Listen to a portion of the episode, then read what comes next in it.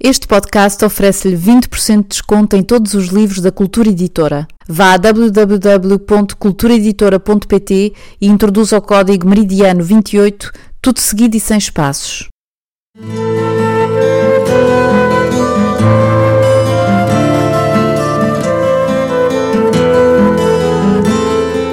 Nos 75 anos da libertação da Europa e do fim da Segunda Guerra Mundial, Joel Neto oferece aos leitores a leitura na íntegra de um dos seus romances mais amados, Meridiano 28.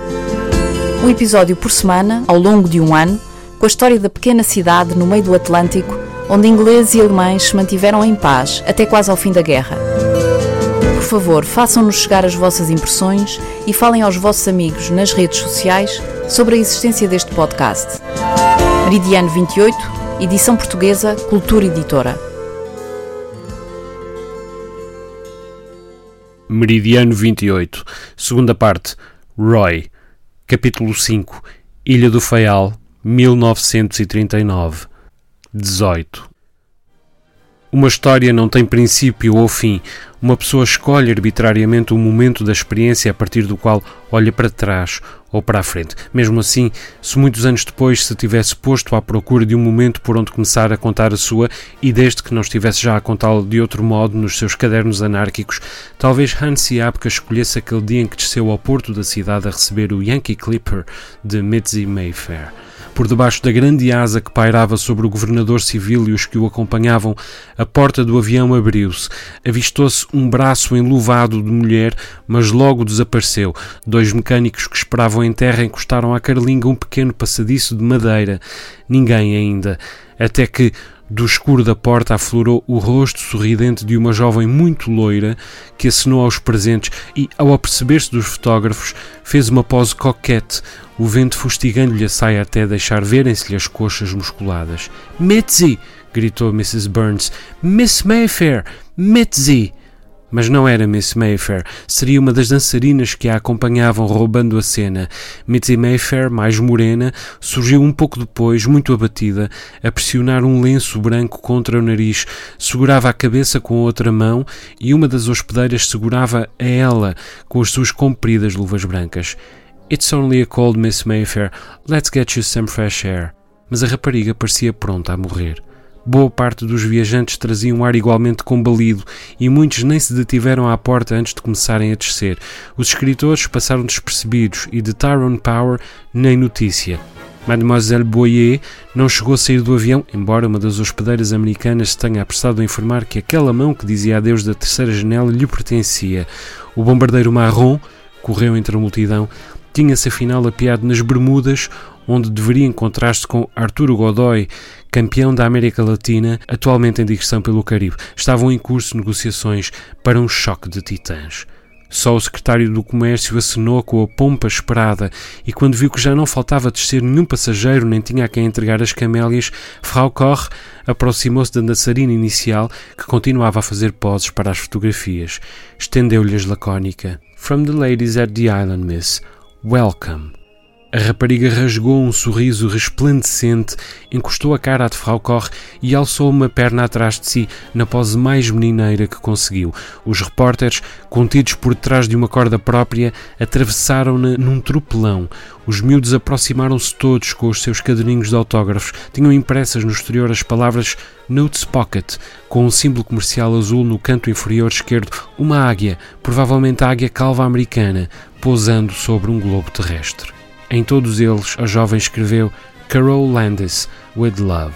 E a cada uma das raparigas ofereceu um beijo de feira de diversões e uma pose para a fotografia. Os repórteres registaram imensas poses e passou-se ainda algum tempo até começarem a desinteressar-se.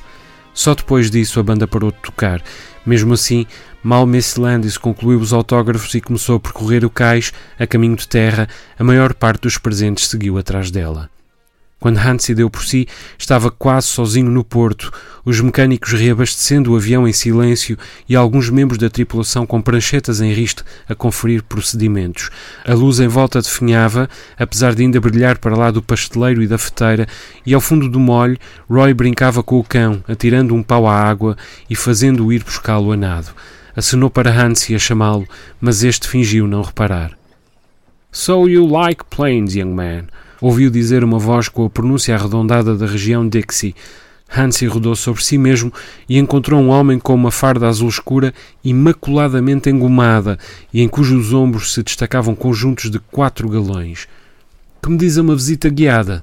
Trazia uma prancheta debaixo do braço e a mesma cabeleira esmagada que Hansi avistara através do vidro do cockpit. Esticou-lhe a mão. Woodland!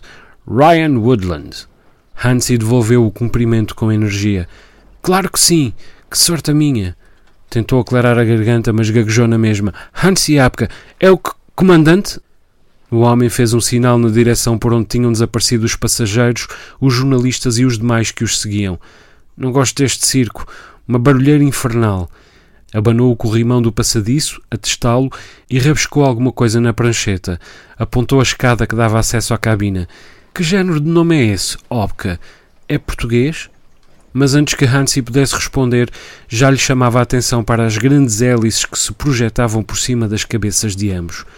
Quatro motores radiais a pistões, 1600 cavalos de vapor no total, casco com estabilizador triplo.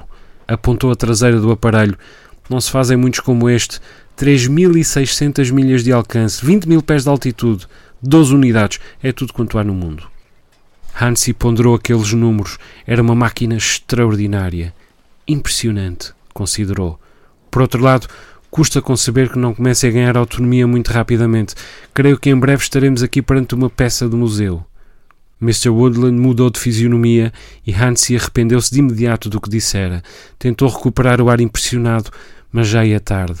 Certo, certo, murmurou o homem, como se aquelas palavras tão inesperadas e injustas o tivessem ferido pessoalmente. Bom, não sei se quer ver o interior. Hansi anuiu, mas o comandante já não foi capaz de mais do que conduzi-lo numa visita apressada. Mostrou-lhe o bar, a sala de convívio e duas cabinas familiares onde alguns passageiros descansavam. Passou brevemente pela sala de operações que antecedia o cockpit, mas não foi além dela, e a cada elogio a que Hansi se devotava, assinalando a inventiva humana e a grandeza que a tecnologia estava a trazer à espécie e a notável insubmissão da nação americana, parecia mais longe dali. E lá atrás são os beliches, não é? Gostava-lhe ter cometido aquela descortesia. Não se interessava por famosos nem por milionários. Tinha ido ali para ver o avião. Sim, mas não podemos lá ir. Sim, mas não podemos lá ir, disse secamente o comandante. Mademoiselle Boyer está a repousar. E, dando por encerrada a sessão, chamou um dos mecânicos e mandou conduzir o visitante à saída. Quando Hansi voltou ao embarcadouro, já a noite se anunciava no horizonte. Os passageiros começavam a regressar, cercados agora de menos populares e dois ou três repórteres apenas, e Roy esperava-o cá fora. Deixaram de entrar, Johnny? Esmurrou-lhe ao de leve o ombro numa admiração. Caramba, que inveja! Gostava de chamar-lhe Johnny. Hansi já lhe tinha explicado que o seu nome não se traduzia por Johnny. Chamava-se mesmo Hansi, não Hans. Então, Winston, Baixou-se a afagar o cão e o bicho pôs-lhe as patas dianteiras nos ombros, tão contente que as manchas pretas e amarelas que se lhe distribuíam pelo corpo pareciam ter-se posto a dançar. Chegaram Miss Landis e, mais retemperada, Miss Mayfair. Chegaram vários dos homens que as acompanhavam. Chegou Mr. Hopkins e, atrás deste, o governador civil, o comandante da polícia, os guardas rubicundos, Mrs. Perkins, que cobria a visita para o Herald, dois repórteres locais e uns quantos residentes ingleses e alemães com as mulheres caminhando ao lado como quem acompanha as visitas à porta.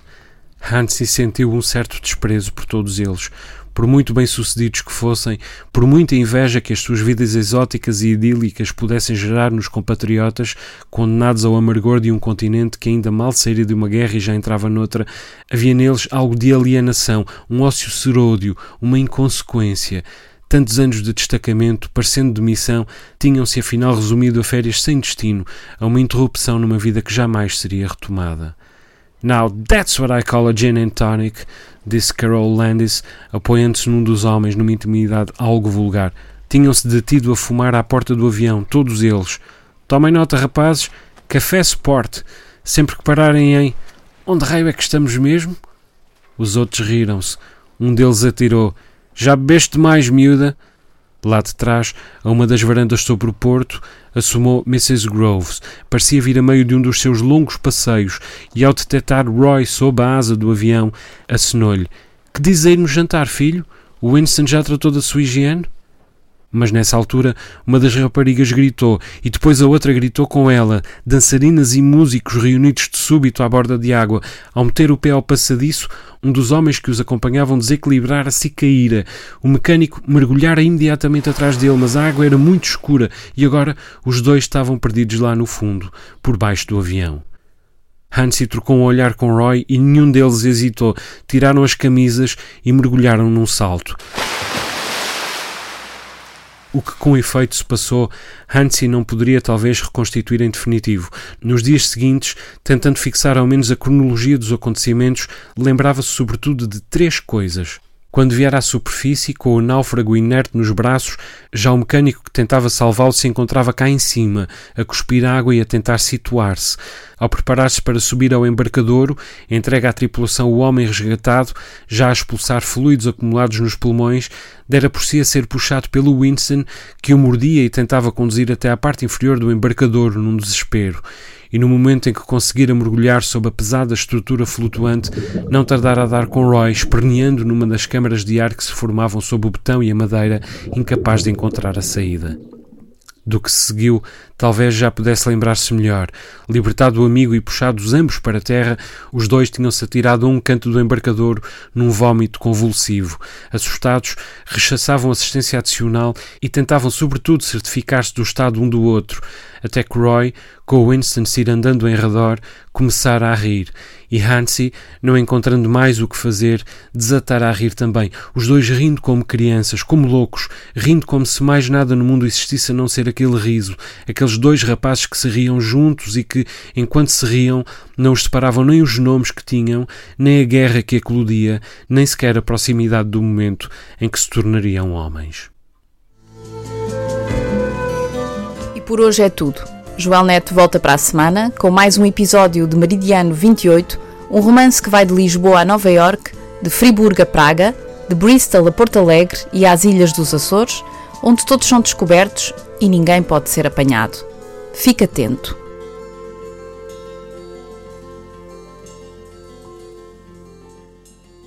Para mais informações sobre Meridiano 28 ou sobre o percurso do autor, consulte as notas técnicas deste podcast ou o site www.joelnet.com.